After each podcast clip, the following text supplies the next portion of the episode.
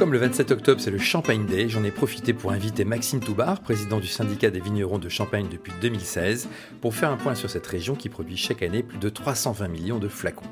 Maxime Toubar, 47 ans, lui-même vigneron indépendant à Lebreuil, petite commune à la frontière de l'Aisne et de la Marne, revient sur les défis de ce marché et nous explique pourquoi le syndicat a créé le label Champagne de vigneron et comment celui-ci permet aux consommateurs de choisir plus facilement le type de champagne recherché. Je m'appelle Philippe Hermé, bienvenue dans Vin Divin. Bonjour Maxime. Bonjour. Donc le syndicat, euh, à proprement parler, donc a été créé, je crois, au début du XXe siècle. 1904. Mhm. Donc euh, c'est comme souvent, hein, ça a été créé à une période compliquée, difficile. donc il a semblé important aux vignerons de se regrouper bah, pour se défendre euh, face aux maisons de champagne, face à l'extérieur. Donc organisé euh, euh, autour d'un syndicat euh, unique et puis fort. Donc au fil du temps, bien sûr, on a fait évoluer ce syndicat. Donc on a, on a 120 ans, ce qui fait un des plus anciens syndicats viticoles en France. Mhm. Aujourd'hui, 150 collaborateurs donc, qui au quotidien accompagnent les vignerons donc, sur des missions historiques. Les missions, elles n'ont pas changé. Le, le, périmètre a changé, mais les missions, elles n'ont pas changé. C'est défendre, L'appellation déjà Alors, c'est pas. Euh, non, le syndicat des vignerons défend les vignerons. Les vignerons, d'accord. Le comité Champagne défend euh, l'appellation Champagne, même si indirectement c'est lié. En tout cas, nos missions historiques, c'est de défendre, d'accompagner, de représenter les vignerons euh, au quotidien. D'accord. Chose que l'on fait plutôt bien, puisque 150 collaborateurs, donc il y a, y a, beaucoup d'activités. De, donc une activité politique forte, une activité de service on en reparlera, mhm. euh, également pour accompagner les vignerons dans leurs différents métiers, euh, et on voit qu'il y en a de plus en plus. Donc historiquement, le, syndicat a été, avait, a été créé pour défendre euh, les vignerons face aux face au, négoces, non? Bah, Défendre et puis s'organiser, c'est-à-dire que proposer une organisation qui, au lieu de, de, de, se disperser sur les sujets, le choix avait été fait à l'époque de se dire, c'était à une époque où la Champagne n'avait pas, pas la renommée qu'elle a aujourd'hui, c'était, euh, il y avait des aléas climatiques euh, assez terribles. Il y avait parfois des années où le négoce ne voulait pas acheter le vin des, vignerons. Donc en fait, on a créé un syndicat, enfin, ils ont créé un syndicat, nos prédécesseurs, pour être plus forts ensemble. Et ça fonctionne bien. puisqu'aujourd'hui, bah, on, voilà, on est en capacité 20 000 adhérents, hein, c'est ça? 20 000 adhérents, et puis surtout, on est en capacité de s'organiser, de, d'avoir des positions fortes et uniques. Et puis un syndicat unique, c'est une force. Donc aujourd'hui, vous, représentez aussi bien le vigneron indépendant que la coopérative Tous les vignerons donc, sont représentés au sein du syndicat des vignerons. Euh, petits, euh, les petits vignerons, les plus gros vignerons, les manipulants, les coopérateurs, les coopératives. Euh, donc tout le monde a sa place, les jeunes, les moins jeunes. Tout le monde a sa place. Et, alors ce qui est compliqué, c'est à la fois de défendre l'intérêt de beaucoup de monde, parce qu'on voit bien que les intérêts ne sont pas les mêmes en fonction du l'âge qu'on a ou de la région où on se trouve. Hein. On, a, on a quand même des différences. Et puis euh, aussi de fixer un cap. Le rôle du syndicat, c'est de défendre les intérêts aujourd'hui et puis de se projeter à 5 ans, à 10 ans, à 20 ans. Et donc parfois, ce pas les mêmes choses. Et donc c'est parfois compliqué de conjuguer à la fois une, vision collective avec autant d'intérêts particuliers et puis surtout dans un contexte euh, qui est très changeant aujourd'hui. Euh, bah, de se projeter à 5 ans, 10 ans, 20 ans. Est-ce que le syndicat a participé à la création des coopératives, par exemple, dans, les, dans les, années 50 euh, Bien sûr, bien sûr. Donc là, euh, la création des coopératives, c'est clairement une organisation qui a été mise en place par le syndicat et pour le, syndicat d'avoir une force de frappe économique parce que les maisons n'achetaient plus le vin aux vignerons et donc les vignerons ont commencé à stocker leur vin et puis ensuite, quelques décennies plus tard, de le commercialiser. Donc c'était vraiment un objectif de, de, lutte. C'était euh, euh, organisons-nous, sinon on sera tous morts. Quoi. C'est ça. Et donc ces coopératives se sont développées au fil du temps et on voit aujourd'hui euh, l'importance qu'ont pris les coopératives et c'est une très bonne chose. Alors aujourd'hui, le syndicat des vignerons de Champagne est sous les feux de l'actualité puisque vous avez milité pour rehausser la réserve interprofessionnelle qualitative. Vous allez nous expliquer de, quoi, de quoi il s'agit exactement mais en fait, on, a un système euh, unique en France euh, et qu'on a mis en place maintenant depuis de longues années. Hein. En fait, euh, on est sous un, climat particulier, compliqué. on est une des productions de vignes le plus au nord. Et en fait, moi, mes parents, mes grands-parents avaient des, rendements annuels qui pouvaient varier avec de fortes intensités d'une année à l'autre. En clair, vous aviez le gel, la grêle, la sécheresse. Et donc, de plus en plus, au fil du temps, on s'est dit il faut lisser nos revenus. Et puis, il faut aussi assurer à nos partenaires des maisons une quantité annuelle, enfin une assurance Stock de réserve, quoi. D'avoir euh, des volumes à vendre. Quand vous ouvrez des marchés euh, aux États-Unis, euh, en Afrique ou ailleurs, au Mexique, vous avez besoin d'avoir des volumes. Donc, en fait, on a construit une assurance en vin au fil du temps qui s'appelle la réserve individuelle et qui permet donc les bonnes années de stocker une partie en plus de son rendement annuel donc, et qui est libérée les années où on est en, manque. Hmm. Soit en manque dû à un aléa euh, gel, grêle, enfin dû au climat, soit parfois euh, euh, une surchauffe économique. On pourrait décider aussi de débloquer une partie de cette réserve, donc pour pouvoir alimenter un marché qui est en demande. Hmm. D'autant plus que le, champagne, par définition, c'est un assemblage de plusieurs années, de donc plusieurs années, de plusieurs vins. C'est ce qui permet d'avoir en effet une réserve efficace.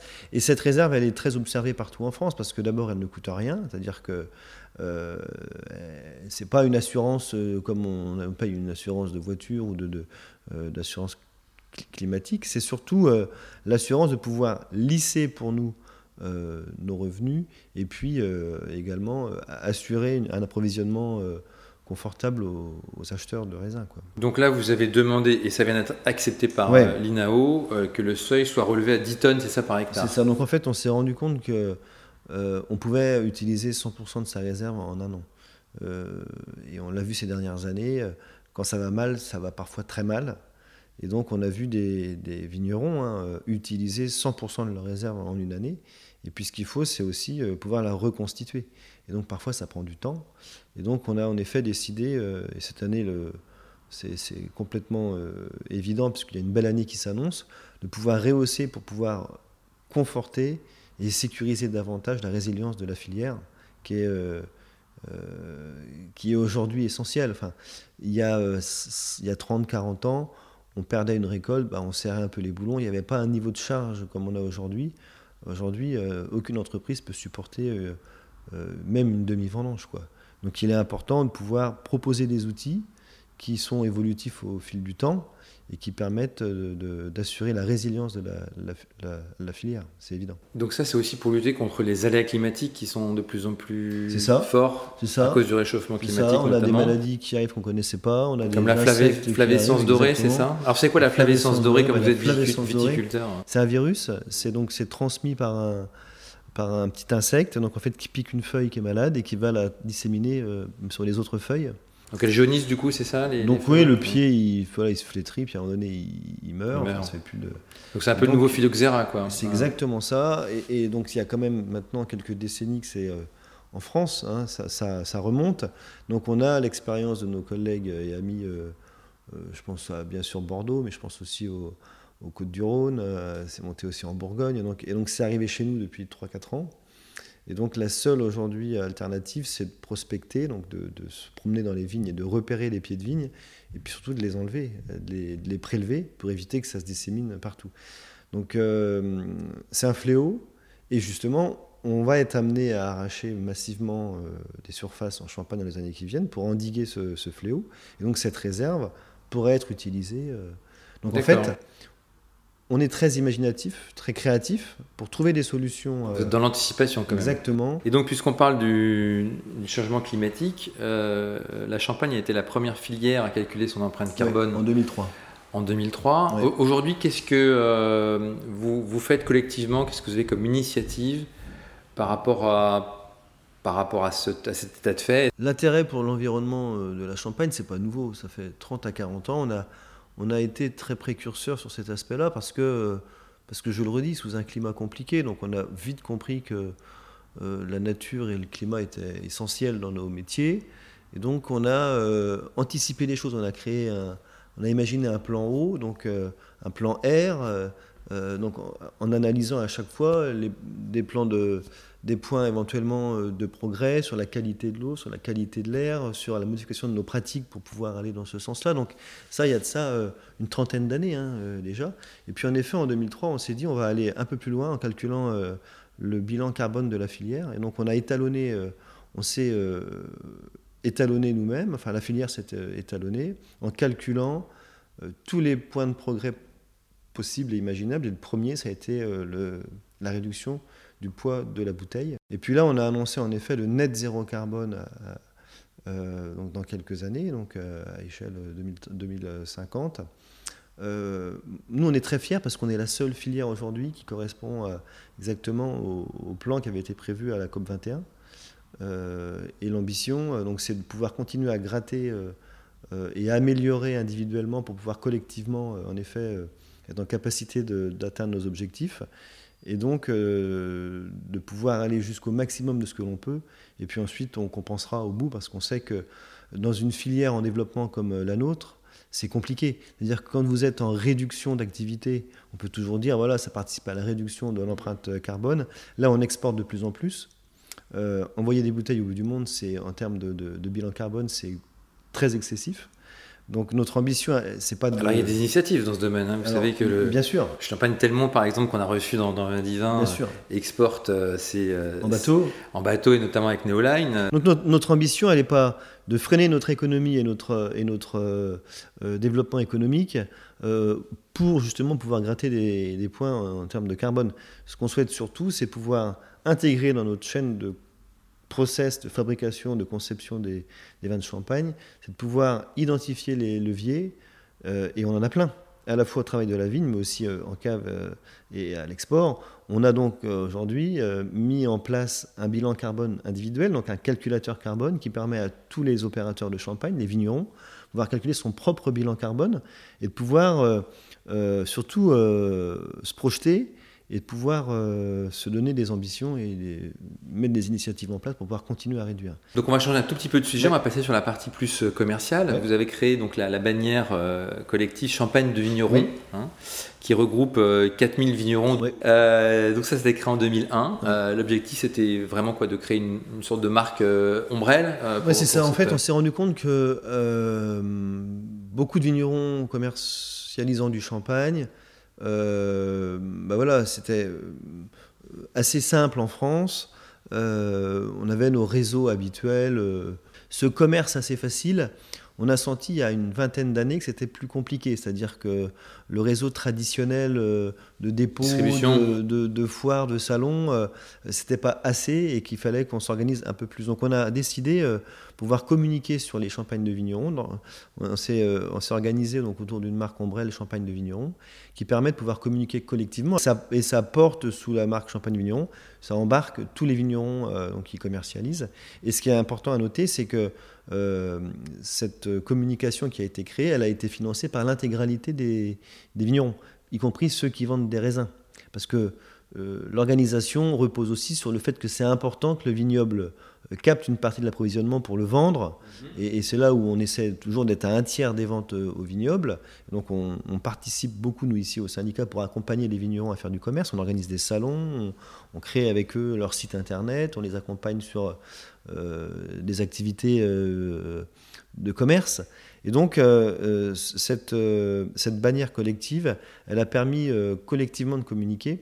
Et ça a tout son sens parce qu'on voit bien qu'aujourd'hui, bon nombre de consommateurs et d'amateurs de champagne à travers le monde recherchent des champagnes de vignerons. Et moi, j'ai beaucoup de clients aujourd'hui qui viennent et qui ne veulent pas voir un tas de bouteilles ou un pressoir. Ce qu'ils veulent voir, c'est les vignes, ce qu'ils veulent voir, c'est c'est euh, le vigneron, c'est comprendre comment on travaille.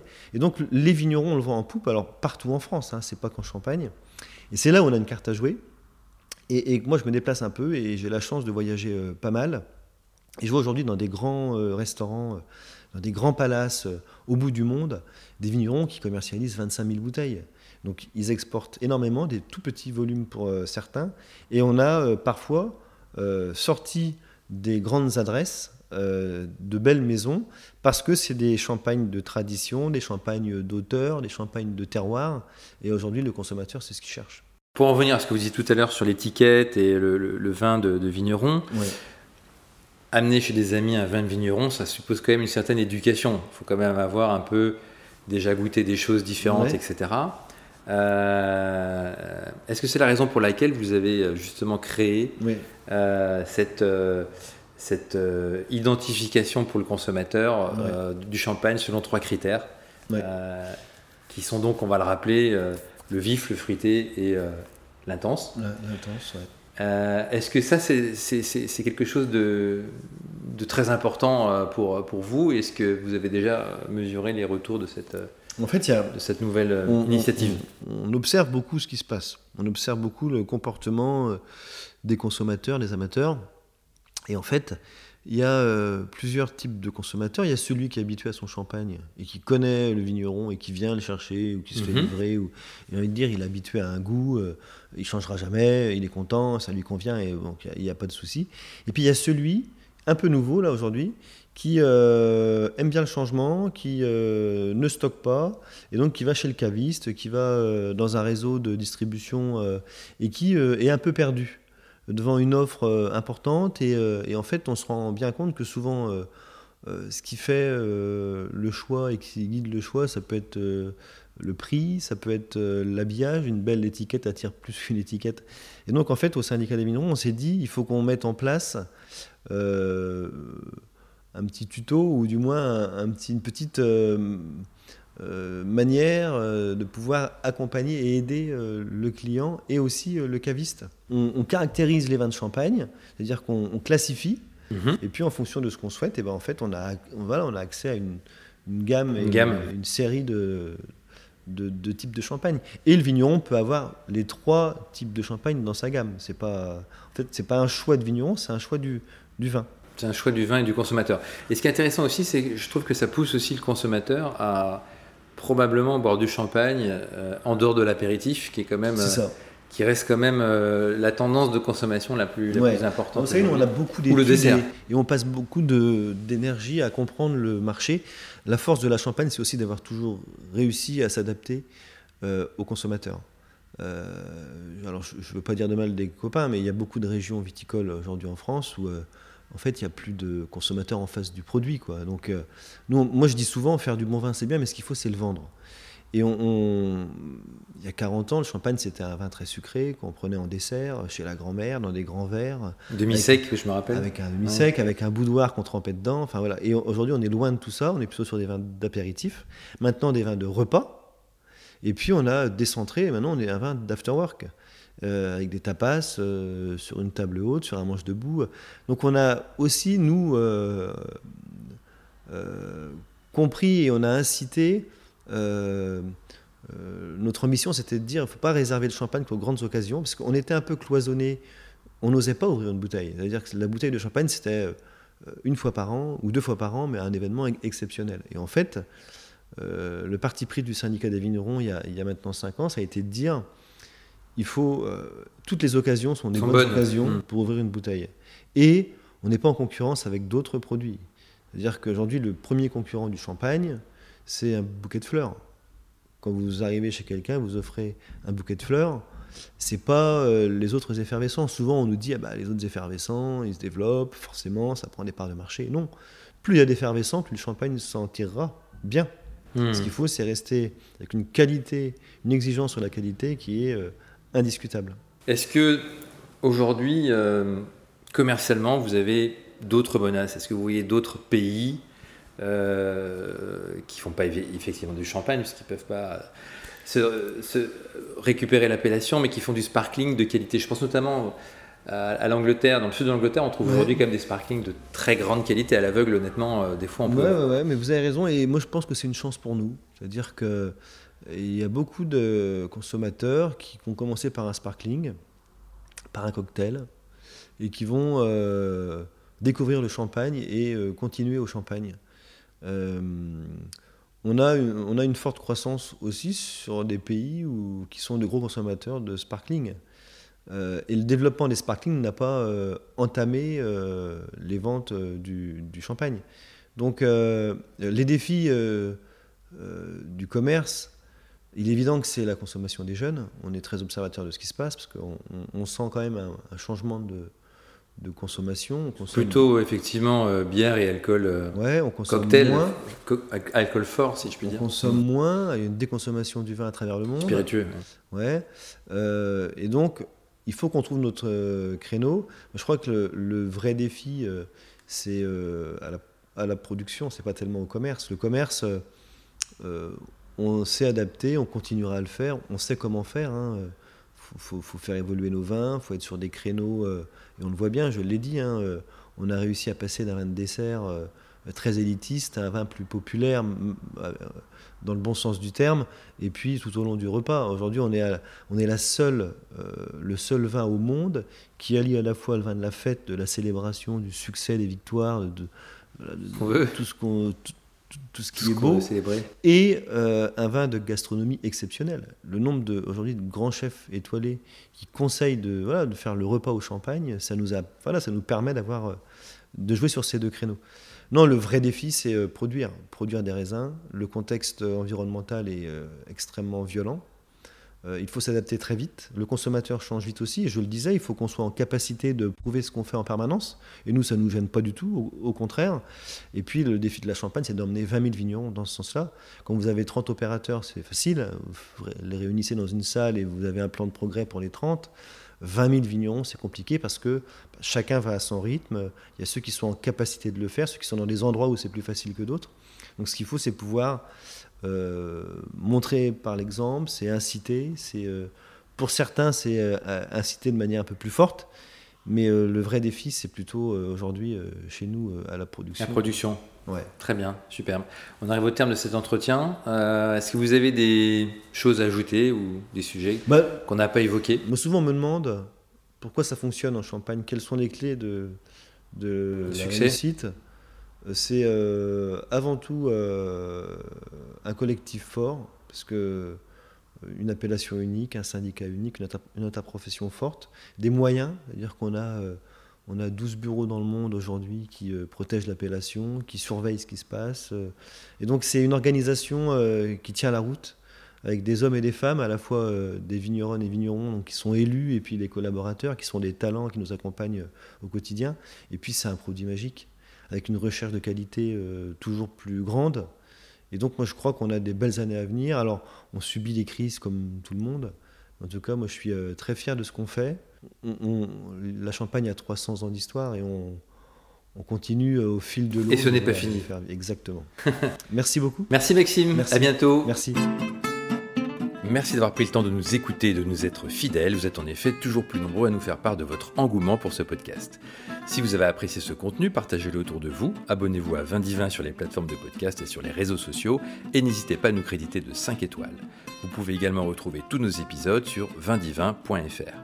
Ce contenu a été créé avec le soutien de Alma, société de conseil en croissance digitale. Dans le prochain épisode, je vous emmènerai en Bourgogne à la recherche de cuvées encore abordables. En attendant, portez-vous bien.